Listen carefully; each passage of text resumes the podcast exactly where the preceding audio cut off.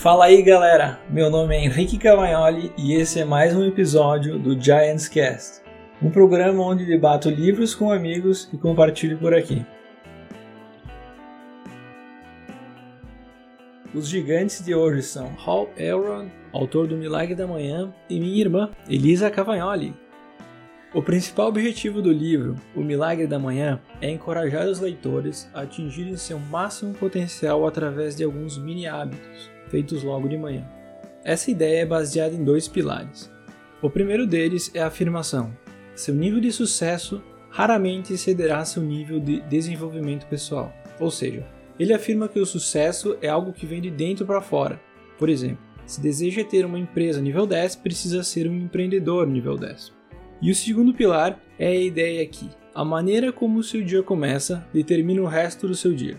Por exemplo, verificando as redes sociais, e-mails ou respondendo mensagens assim que acorda, você deixa que as opiniões de outras pessoas, tarefas de trabalho ou até propaganda poluam seu subconsciente.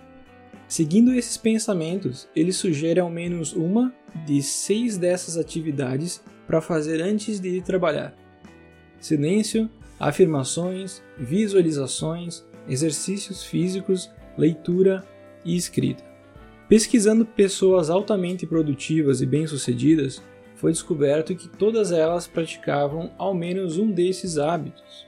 Essas atividades proporcionam organização clareza mental, motivação e foco para o dia, assim como crescimento e uma vida mais prazerosa no longo prazo.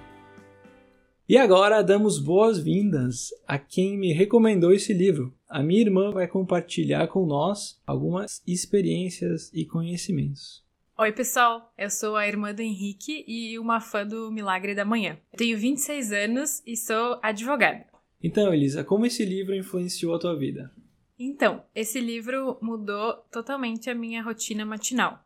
Eu segui algumas das dicas do autor do livro e eu percebi que o meu dia ficava mais produtivo, mais feliz e eu conseguia fazer tudo o que eu gostaria de fazer durante o dia e acabava sempre deixando para mais tarde.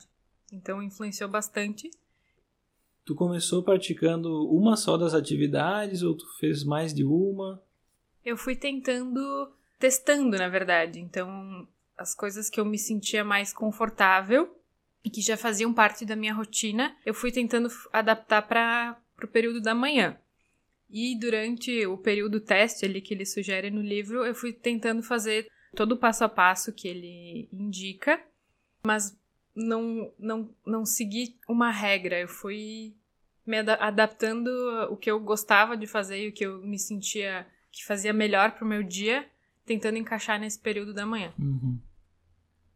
Sim, no livro o autor comenta que para tu criar um hábito, tu passa por três estágios. Tem os dez primeiros dias, que é um sofrimento total, toda vez que tu tenta fazer, tu vai ter que lutar contra a tua cabeça. Do décimo ao vigésimo dia, que a cabeça ainda oferece uma baita resistência. Depois do vigésimo ao trigésimo, ainda existe alguma resistência. E depois do trigésimo dia do hábito, aí é mais difícil não fazer esse hábito do que, do que fazer.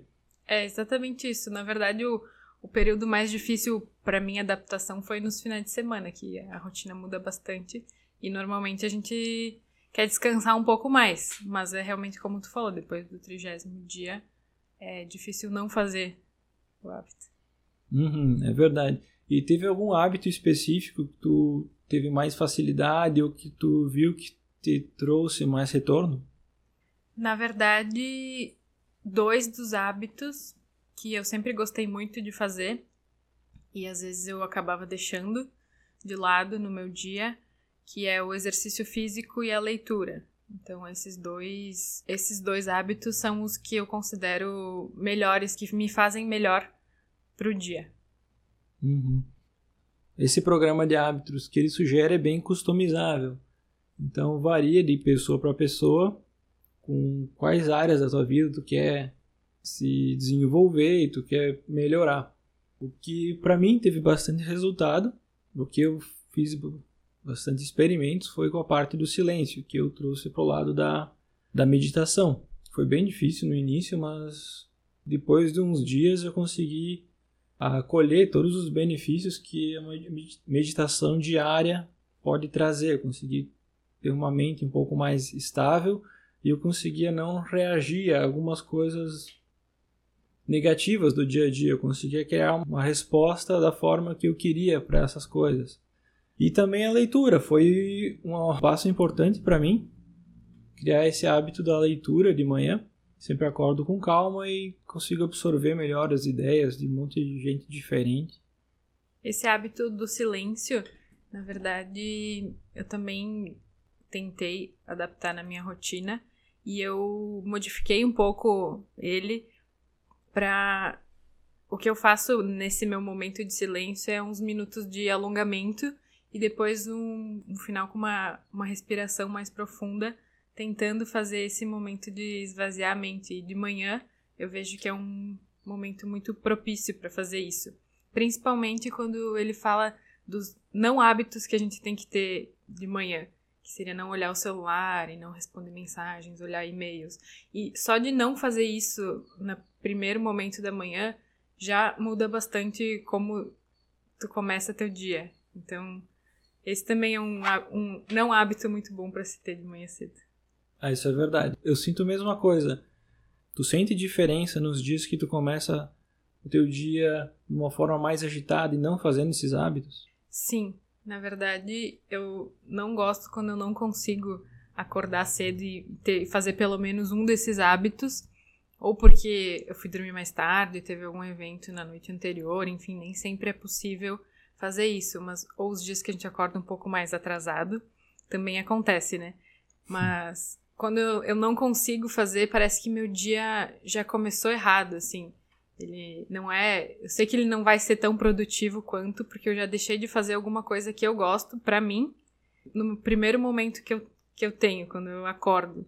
Então, parece que não é tão produtivo quanto quando eu faço os hábitos, algum dos hábitos que ele sugere. É, isso aí é, é bem verdade, eu também me sinto dessa forma. E tu tem algum, alguma rotina antes de ir dormir para tu conseguir acordar sempre cedo ou para acordar mais disposta ou focada? Eu tento ir dormir cedo, o mais cedo possível, para eu conseguir acordar com mais facilidade e disposição. E sempre deixar o despertador ligado é uma é um hábito muito bom também. No livro ele comenta também grandes conquistas ou grandes metas são alcançadas não só num dia ou no fim de semana. Tu tem que caminhar um passo por dia para alcançar elas. E também essa é uma ideia dos hábitos. Beleza, tem alguma meta, alguma conquista maior que tu não conseguiria alcançar em um dia só, que tu está trabalhando um dia por vez?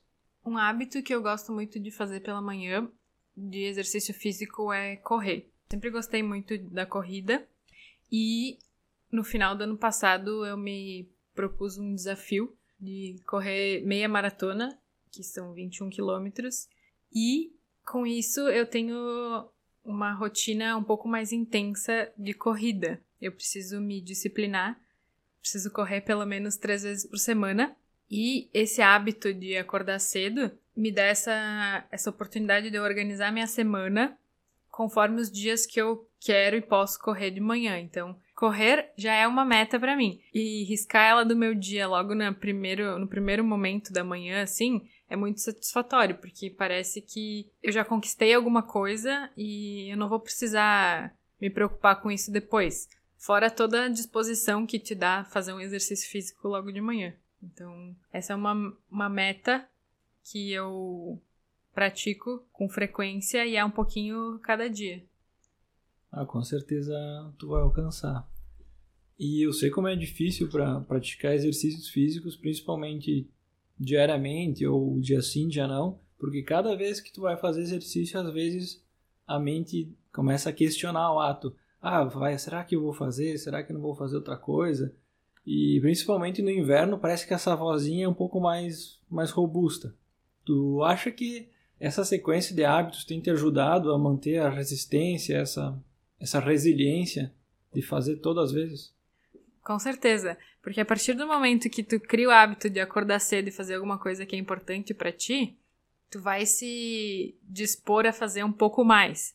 Então, por mais que esteja frio, que tu esteja com frio no inverno, ou tua, tua mente quer descansar, teu corpo quer descansar um pouco mais e tua mente tá te dizendo para ficar dormindo na cama, só de, de tu ter levantado, colocado uma outra roupa ou tomado um copo de água para dar uma acordada, sem pensar muito, pega e faz o hábito, o exercício que seja, isso já é meio caminho andado. Então depois fica muito mais fácil. É, tem razão. Ah, uma pergunta que vocês devem estar se fazendo é por que de manhã e não no fim da tarde, ou no meio da tarde, ou de noite?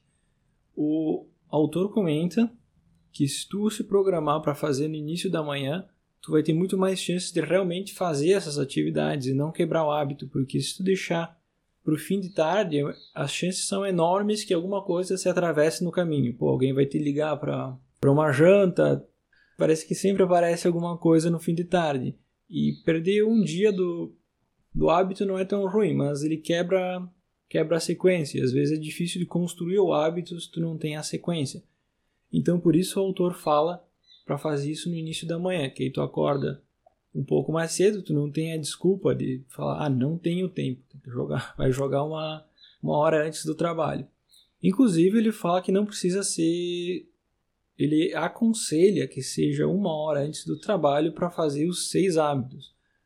Mas ele desafia as pessoas a começarem com um, acordando, por exemplo, seis minutos antes do que elas costumam acordar e fazer um hábito do silêncio, ou da leitura, ou da escrita por pelo menos cinco minutos durante 30 dias e perceberem como elas se sentem, para depois seguir para o próximo passo. Elisa, tu acha que é mais fácil manter o hábito de manhã, de noite? Tu sente alguma coisa em relação a isso? Eu acredito que é mais fácil manter o hábito de manhã, justamente por isso que tu falou. Durante o dia podem acontecer mil imprevistos que tu não tem controle e tu acaba deixando as coisas que tu faz para ti para depois, ou pro dia seguinte, ou para mais tarde. E aí pode acontecer de não fazer ele a proposta do autor de acordar uma hora antes do teu horário habitual é para realmente fazer essas, essas coisas que te fazem bem e que te proporcionam um desenvolvimento pessoal e uma vida mais saudável, uma qualidade de vida, para tu conseguir fazer o que tu sempre quis fazer nos teus dias, como se fosse um sábado de manhã que tu pode acordar mais tarde e fazer o que tu gosta. Ele relaciona bastante depois que tu faz o milagre da manhã, todos os dias parecem como a manhã de Natal. Tu tá feliz, acorda feliz, empolgado. Esses hábitos te proporcionam isso, para que tu possa acordar feliz como se fosse uma manhã de Natal. É realmente esse é o sentimento que ele, que ele propõe. E não só para esses hábitos, ele diz que cada pessoa tem seus objetivos, objetivos grandes, talvez se tornar um palestrante ou viajar ou dominar um idioma, aprender um instrumento musical, dominar um esporte etc, que através do dia tu vai deixando para trás, vai deixando para trás, às vezes os anos se passam. E essa é uma forma que ele vê para as pessoas conseguirem alcançar esses objetivos pessoais. Dissecando esse, essa atividade, por exemplo, pô, quero me tornar um músico, aprender um instrumento musical. Eu quebro essa tarefa em, pequenas, em pequenos pedaços e faço um pouquinho um pouquinho de cada vez toda manhã.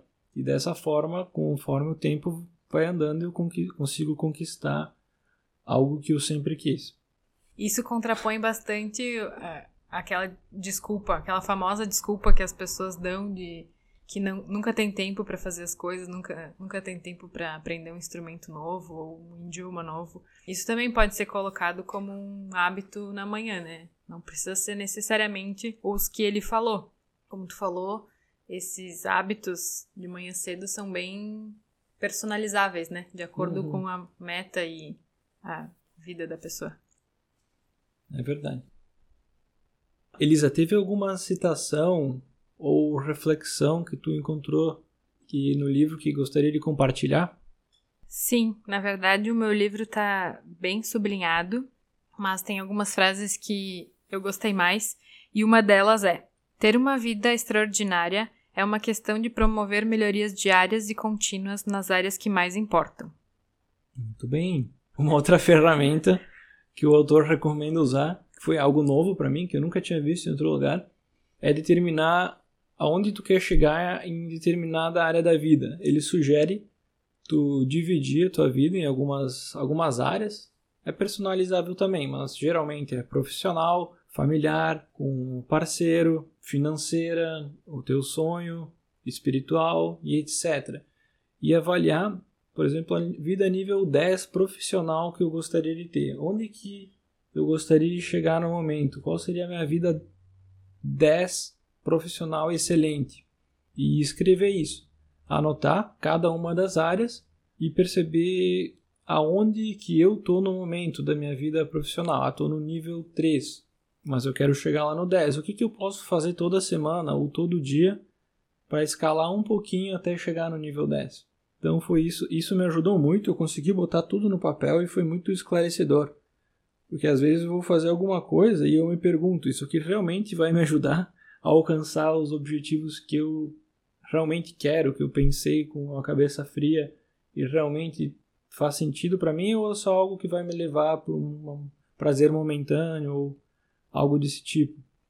Isso é muito bom também para estabelecer prioridades, né? Porque nem sempre todas as áreas da tua vida vão estar tá equilibradas. Tu pode querer se dedicar uma ou mais de uma em algum determinado momento. Então isso dá bastante clareza para fazer as escolhas de acordo com as tuas prioridades e aonde tu quer chegar. É isso mesmo. Esse é o, esse é o objetivo. E teve mais uma parte interessante que uma outra ferramenta que ele sugere no livro, que é a ferramenta do feedback. Eu não fiz essa parte, mas e Elisa, tu chegou a fazer essa parte? Sim, eu fiz. O autor recomenda para que a gente elenque algumas pessoas importantes na nossa vida ou que nos ou que foram importantes em algum momento, ele sugere que a gente envie um e-mail para essas pessoas pedindo um feedback de como a gente era naquela época, ou como a gente está agora, nossos pontos fortes, nossos pontos fracos e o que a pessoa acha que a gente poderia melhorar.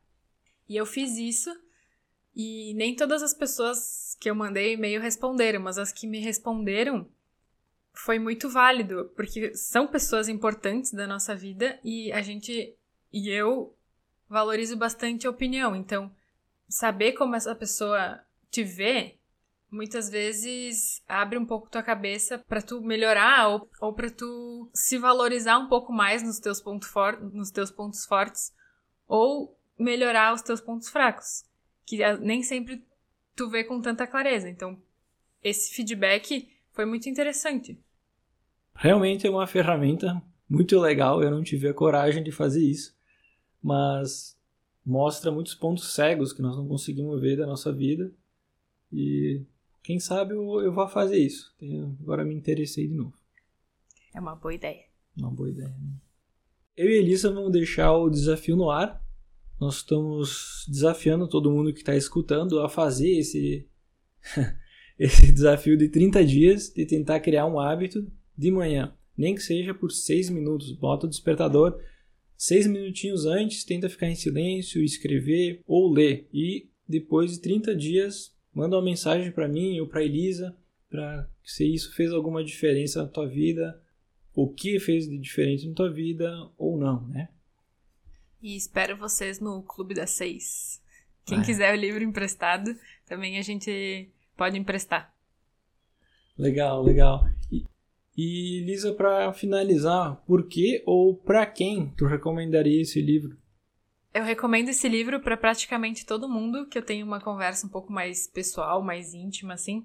Porque esse livro fez bastante diferença nos meus dias e, consequentemente, na minha vida. Então, eu recomendo para todo mundo esse livro. Pelo menos dá uma chance e lê o livro. Ô, Elisa, muito obrigado mesmo, de coração, pela conversa, pelo tempo que tu dedicou e de revisar o livro também. E de me recomendar o livro. Foi um, um livro muito importante para mim. Eu confesso que eu demorei para ler ele depois que tu recomendou, porque eu achei, achava meio.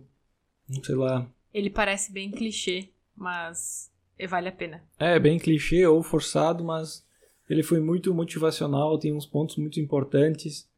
É um livro muito legal mesmo. Muito obrigado pela insistência aí. Eu que agradeço o convite e a oportunidade de falar mais um pouquinho sobre esse livro, que, como eu comentei, eu sou muito fã e uma praticante ativa. Então, muito obrigada. Então é isso aí, até mais, pessoal!